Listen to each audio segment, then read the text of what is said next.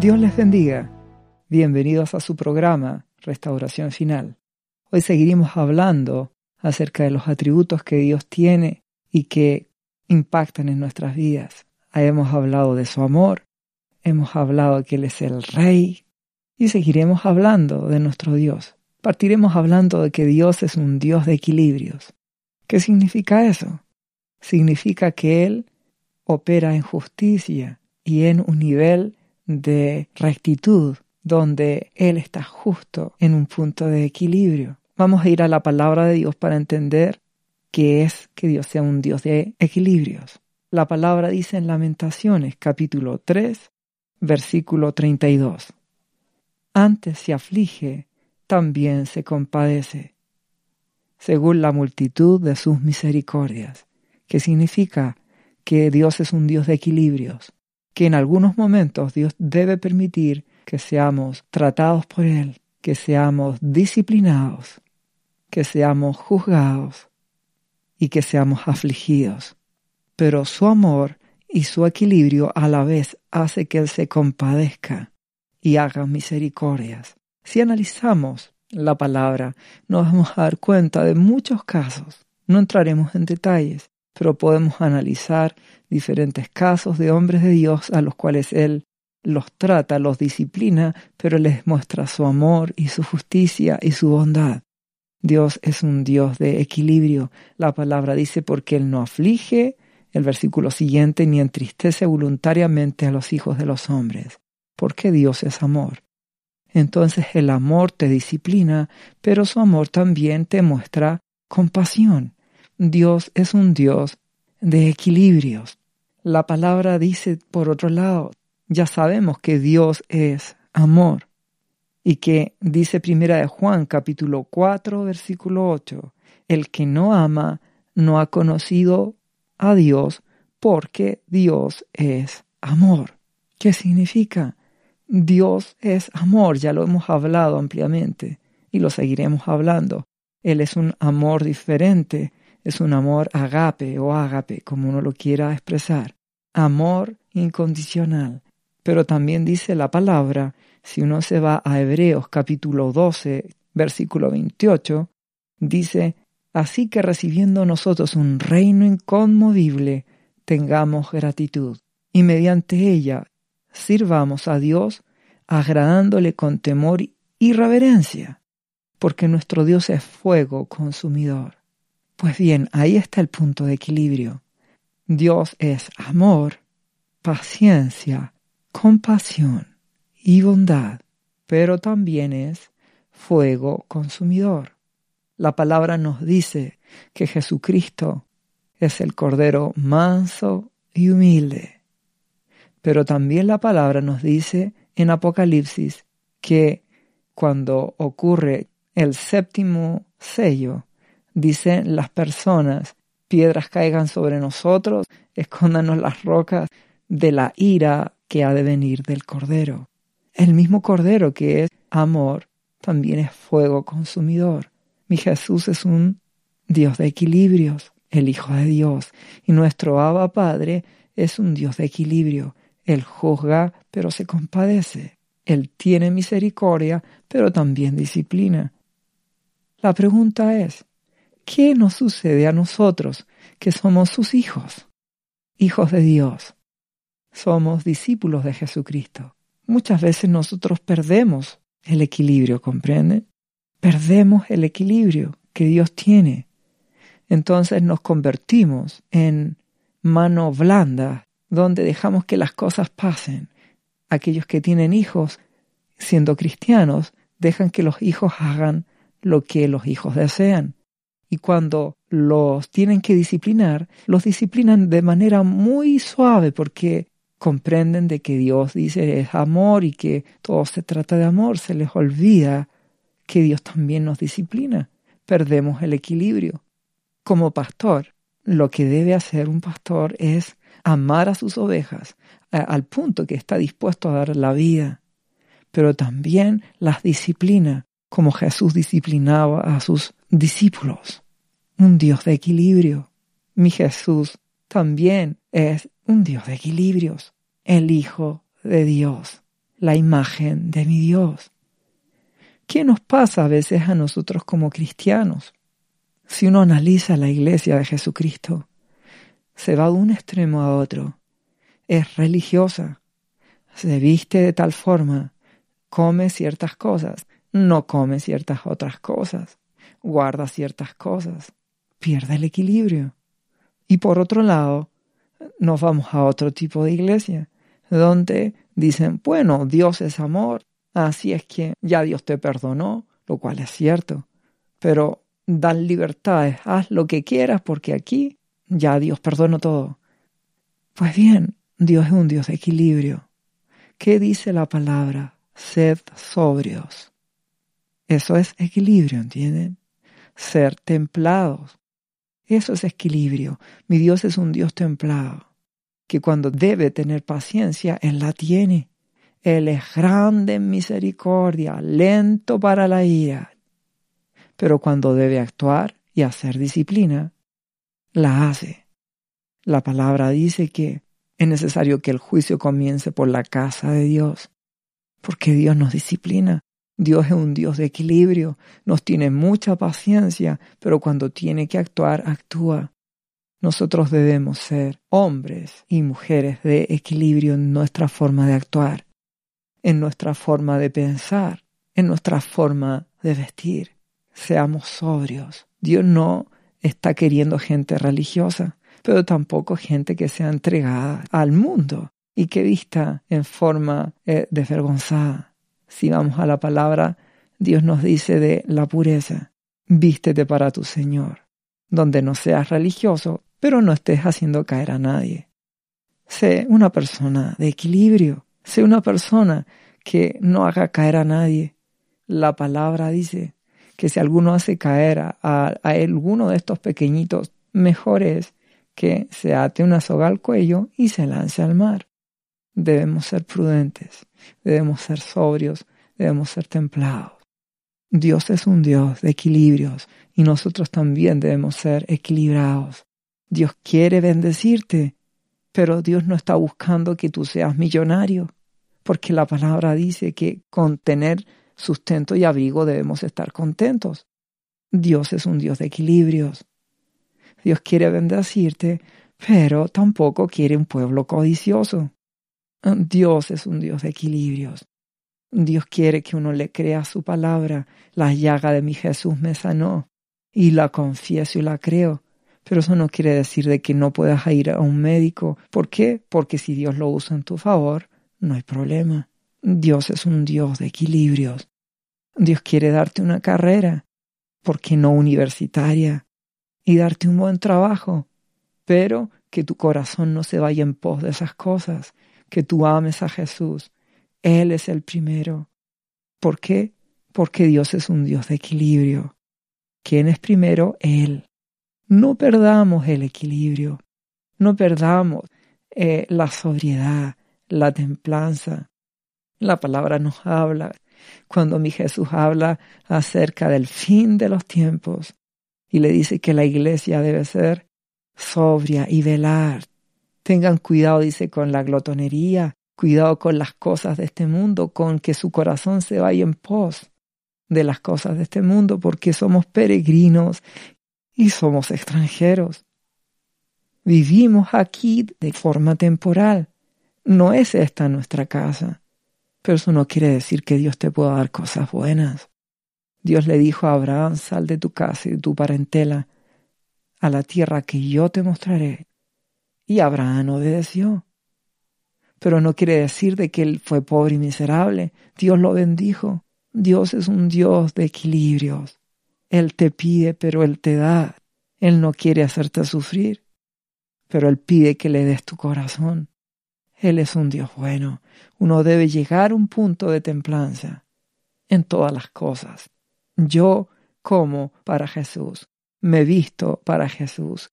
Tengo cosas buenas para mi Señor. No tengo por qué verme miserable si yo visto, soy, dice la palabra, también embajador y un embajador, un embajador se viste y se presenta y habla y procura hacer las cosas bien para el país que representa. Somos embajadores de Cristo. Dios quiere que uno se pueda vestir bien, que se alimente bien, pero es un Dios de equilibrios. No quiere que caigas en la codicia, en el afán, en querer impresionar a nadie, en querer llamar la atención. Dios no quiere que te pongas refinado en el sentido de que ya no estés dispuesto a comer ciertas cosas. ¿Por qué? Porque ya no ya estás acostumbrado a cosas de mejor calidad. No, Dios te quiere sencillo. Eres capaz de comer cosas finas y cosas sencillas. Dios es un Dios de equilibrio. Él quiere que seas una persona normal.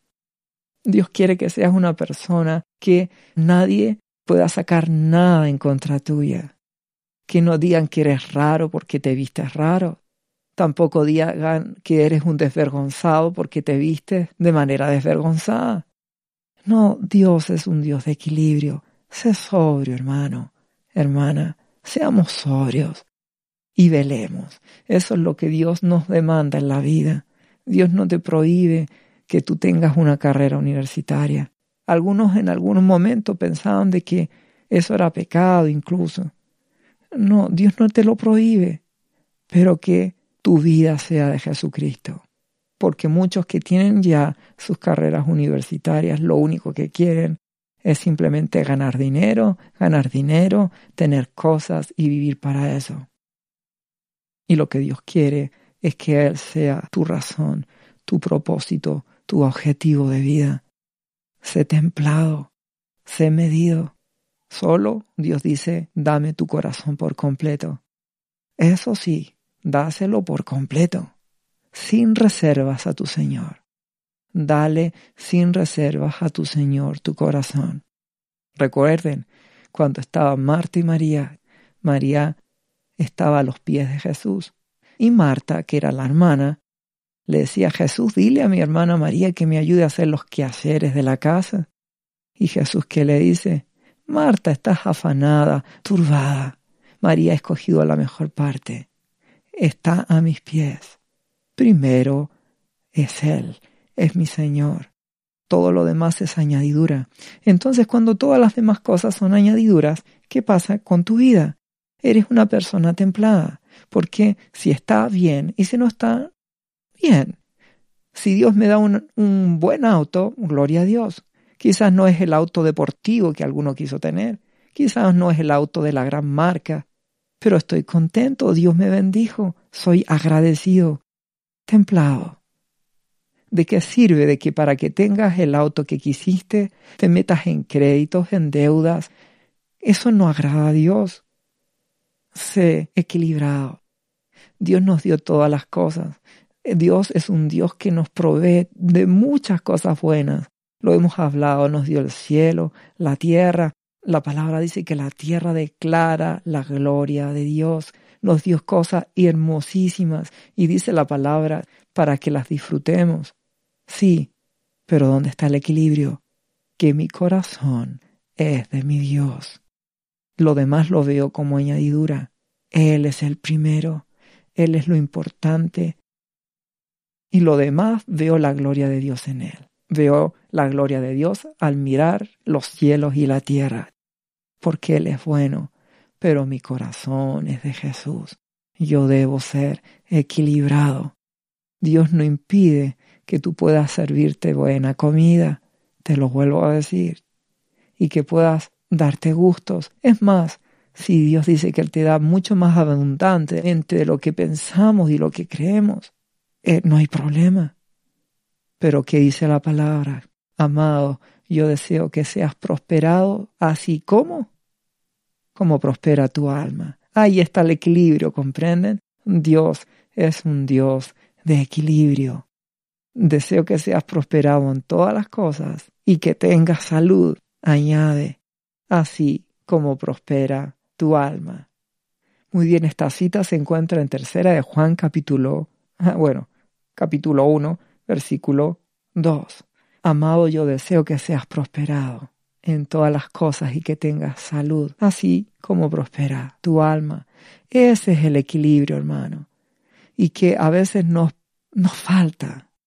Nos enfocamos, nos embriagamos, dice la palabra, con las cosas de este mundo. Entonces empezamos a vivir, a desear, se nos olvida que somos peregrinos, es decir, que vamos de paso por este mundo, como la misma palabra lo dice, y también dice que somos extranjeros. Se nos olvida eso.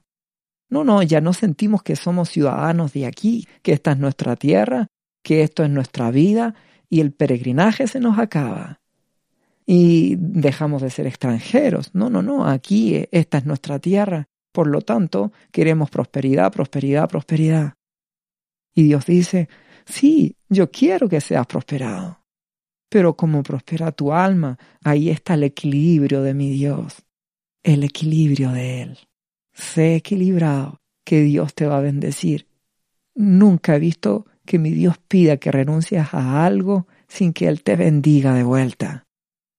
Solo Él te pide, Jesús lo dijo, busca primero el reino de Dios y su justicia y todo lo demás será añadido.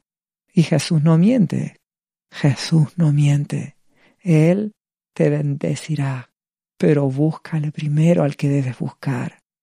Busca al que te da la vida. El que tiene al Hijo tiene la vida. El que tiene al Hijo, Dios le dará las añadiduras que necesitas. Serás prosperado, tendrás paz, tendrás un buen pasar por este mundo, porque mi Dios es bueno, pero Él te exige y te pide que seas templado. Soy equilibrado para Él. Actúo pensando en qué a Él le agrada. Y ahí es donde un cristiano debe buscar la voluntad de Dios, orar a Él. ¿Qué deseas que haga? ¿Cómo debo actuar, Padre? ¿Quiero estudiar una carrera? ¿Qué carrera te honra? ¿Qué quieres que haga? ¿Debo servirte en esto, Padre? Elige tú, por favor, porque como tu voluntad, mi Dios, es siempre buena, agradable y perfecta, me voy a la segura. Él no se va a equivocar. Dios quiere bendecirte. Busca primero y ten ese equilibrio. Sé sobrio. Muy bien, Dios es bueno. Si nos vamos a Lucas capítulo 21, vamos a encontrar las señales antes del fin, la venida del Hijo del Hombre. No entraremos en este podcast, en esta prédica en particular, en este tema, pero sí hay algo relevante y que les tiene que marcar en sus corazones algo profundo. Y es que dice Jesús en Lucas 21:33, después que les habla de las señales y todo, dice, el cielo y la tierra pasarán, pero mis palabras no pasarán, dice Jesús. Mirad, dice, también vosotros mismos, que vuestros corazones no se carguen de glotonería y embriaguez y de los afanes de esta vida, y venga de repente sobre vosotros aquel día. que nos está queriendo decir? Mi Señor, sé sobrio.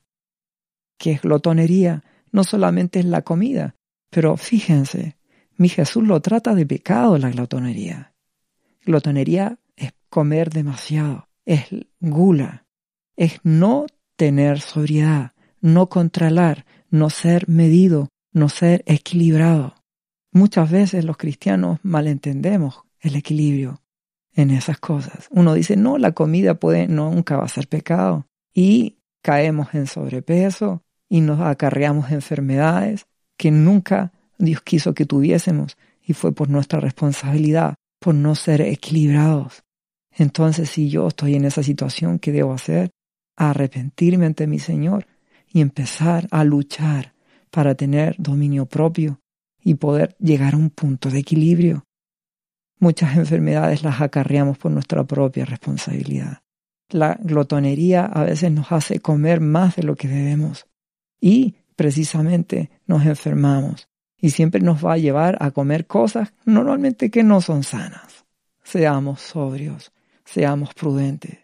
Pero no solamente es glotonería en la comida, en cualquier cosa, el no tener equilibrio.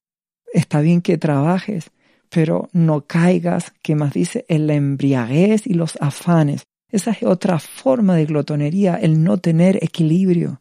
Entonces el hermano trabaja, pues bien, Así dice la palabra, que debes trabajar, todos debemos trabajar, pero no caigas en el afán, sé sobrio, que el trabajo no sea tu vida. Jesucristo es tu vida. Cumple tu, horario. Haz tu trabajo bien dentro del horario y de ahí vete a tu casa. Ve a buscar a Dios. Ve a servirlo en una iglesia. Busca a Dios con tu familia. Sé sobrio. Que el afán de las cosas de este mundo no te embriague. Dios habla mucho de este concepto embriagarse. Es decir, cuando la persona se embriaga, si ustedes ven a alguien que es alcohólico y que está embriagado, pierde la noción de las cosas. Es más, llega a un punto donde no se da ni cuenta que está embriagado. Piensa que está bien. Debemos despertar. Por eso Dios nos da esta palabra, para que comprendamos que debemos ser sobrios. La palabra dice que si nos juzgamos a nosotros mismos no seríamos juzgados. Por lo tanto, la invitación que Dios te hace júzgate a ti mismo. Analízate a ti. Ve si tú estás siendo sobrio o has caído en el afán o has caído en cosas que Dios no quiere que veas o que hagas en las cosas que este mundo te va a meter. ¿Por qué? Dice la palabra en el versículo 34 de Lucas 21. Y venga de repente sobre vosotros aquel día ¿Qué día? Cuando Dios juzgue este mundo, cuando haya disciplina, cuando haya tribulación, ya sea la tribulación general o a un país o situaciones de aflicción. Recuerden que la palabra de Dios es como una rueda que va girando, se repite. La gran tribulación, ¿ustedes creen que esto no ha ocurrido? Sí, los primeros cristianos experimentaron grandes tribulaciones experimentaron anticristos, experimentaron persecución en distintos niveles, la palabra siempre ocurre. Puede que tengas una tribulación en tu vida, puede que estés enfrentando una enfermedad, que es, como si pasases por la gran tribulación. Pero Dios te ama y en medio de la circunstancia que dice, si eres sobrio, si velas, dice, velad en todo tiempo orando, el versículo siguiente, para que seáis tenidos por dignos de escapar de todas estas cosas que vendrán y estar de pie delante del Hijo del Hombre. Yo te guardaré, por cuanto dice en Apocalipsis a la iglesia de Filadelfia, por cuanto guardaste la palabra de mi paciencia, yo te guardaré de la hora de la prueba. Yo te guardo, yo te libro, pero debes ser sobrio, debes ser equilibrado. No te digo que vivas amargado, esto no se trata de eso, porque ¿qué quiere decir? Que ya perdiste el equilibrio de nuevo. No, sí debes ser equilibrado. Puedes tener cosas buenas, Dios te puede bendecir, pero sé equilibrado, aliméntate bien, pero no seas glotón. Ten buenas cosas, pero no seas codicioso. Ten aspiraciones, pero que tu corazón sea primero de Jesús, para que así no te embriagues, pierdas el equilibrio y no te des ni cuenta de que ya eres parte de este mundo, pensando igual que este mundo, actuando, viendo las cosas que este mundo ve, siendo uno más. Y cuando eso sucede, no te darás ni cuenta cuando vienen juicios y, en vez de que seas guardado y librado, serás juzgado en medio. Sé sabio, sé prudente, despierta. Para eso son estos programas, para que salgamos de la religiosidad y despertemos y busquemos a Dios.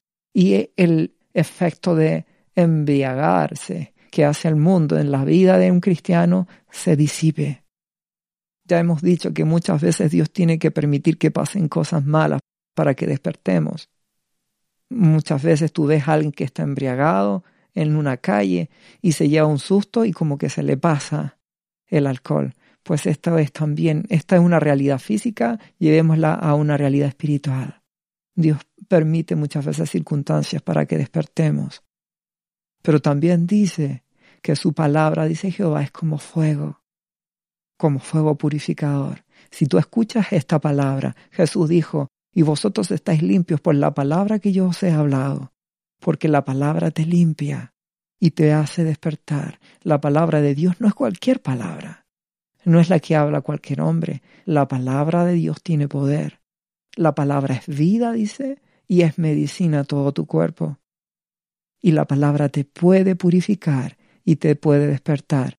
Porque si tú tomas este mensaje y a partir de ahora comprendes que Dios te exige ser sobrio, comenzarás a velar y dejarás de embriagarte y de dormir, que es otro sinónimo que usa la palabra de Dios, dormir. Estarás despierto y velarás. Y cuando pasen cosas malas, no te sorprenderá, estarás despierto. Estarás despierto. Dios avisa las cosas. Lo que pasó en mi país un año antes, ya mi Dios me lo había hecho ver. ¿Por qué? Porque cuando tú buscas a Dios y estás despierto, el Espíritu Santo te avisa, vendrán cosas malas. Ora, clama, sé cuidadoso, ten mercadería. Dios es fiel, ¿entiendes? Pero para eso tenemos que ser sobrios, porque si nos dejamos embriagar por lo divertido de este mundo y no velamos, somos uno más del mundo. Aun cuando hayamos recibido a Jesús en nuestro corazón y vayamos a una iglesia. ¿Cuántas iglesias hoy tienen miembros, hermanos que duermen? Y ahí es cuando uno se convierte en un religioso. Simplemente va a los domingos y ciertas reuniones, pero en lo demás eres igual que el mundo, ves lo que el mundo ve, haces lo que el mundo hace, piensas como el mundo. Dios nos sacó de las tinieblas a la luz admirable. Dios no te prohíbe que tengas cosas buenas, agradables y perfectas. Es más, Él promete dártelas. Pero tú debes velar y ser sobrio, equilibrado. Todo me es lícito, dice la palabra, pero no todo me conviene. Todo me es lícito, pero yo no me dejaré dominar. No permito que las cosas de este mundo se apoderen de mi corazón. El corazón, para que comprendas qué es, es la mente, mis pensamientos. Por eso Dios dice que la palabra tú guardarás en completa paz aquel cuyo pensamiento en ti persevera.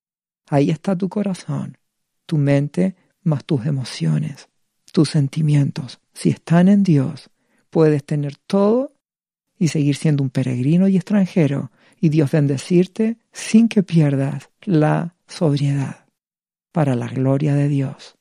Pues bien, la palabra dice en Isaías capítulo 53, versículos 4 y 5, de que Jesucristo llevó nuestras enfermedades y sufrió nuestros dolores, y nosotros le tuvimos por azotado, por herido de Dios y abatido. Mas Jesucristo herido fue por nuestras rebeliones, molido por nuestros pecados, el castigo de nuestra paz fue sobre él y por su llaga fuimos nosotros curados. Creemos en esa palabra, creemos que Él es nuestro sanador. Jesús lo dijo en Marcos capítulo 16. Marcos capítulo 16 versículo 17 dice, y estas señales seguirán a los que creen.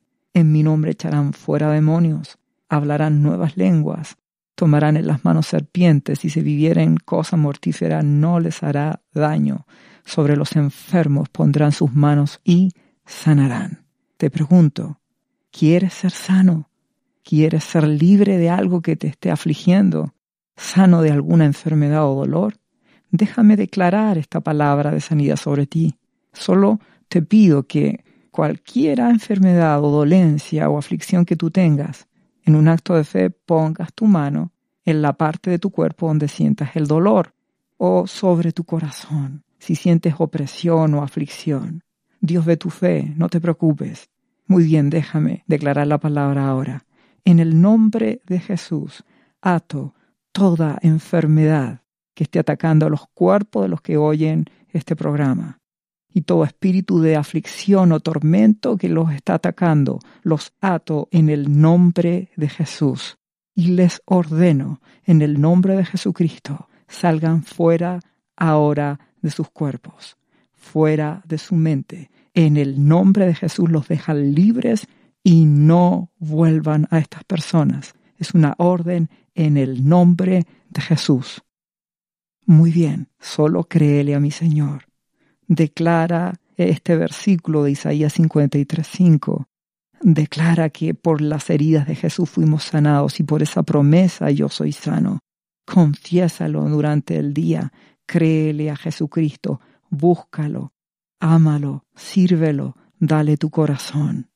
Pues bien, Dios te bendiga Te recuerdo que sigas escuchando estos programas, comparte estos programas con la gente que amas, es decir, con tu prójimo. Que Dios te bendiga grandemente.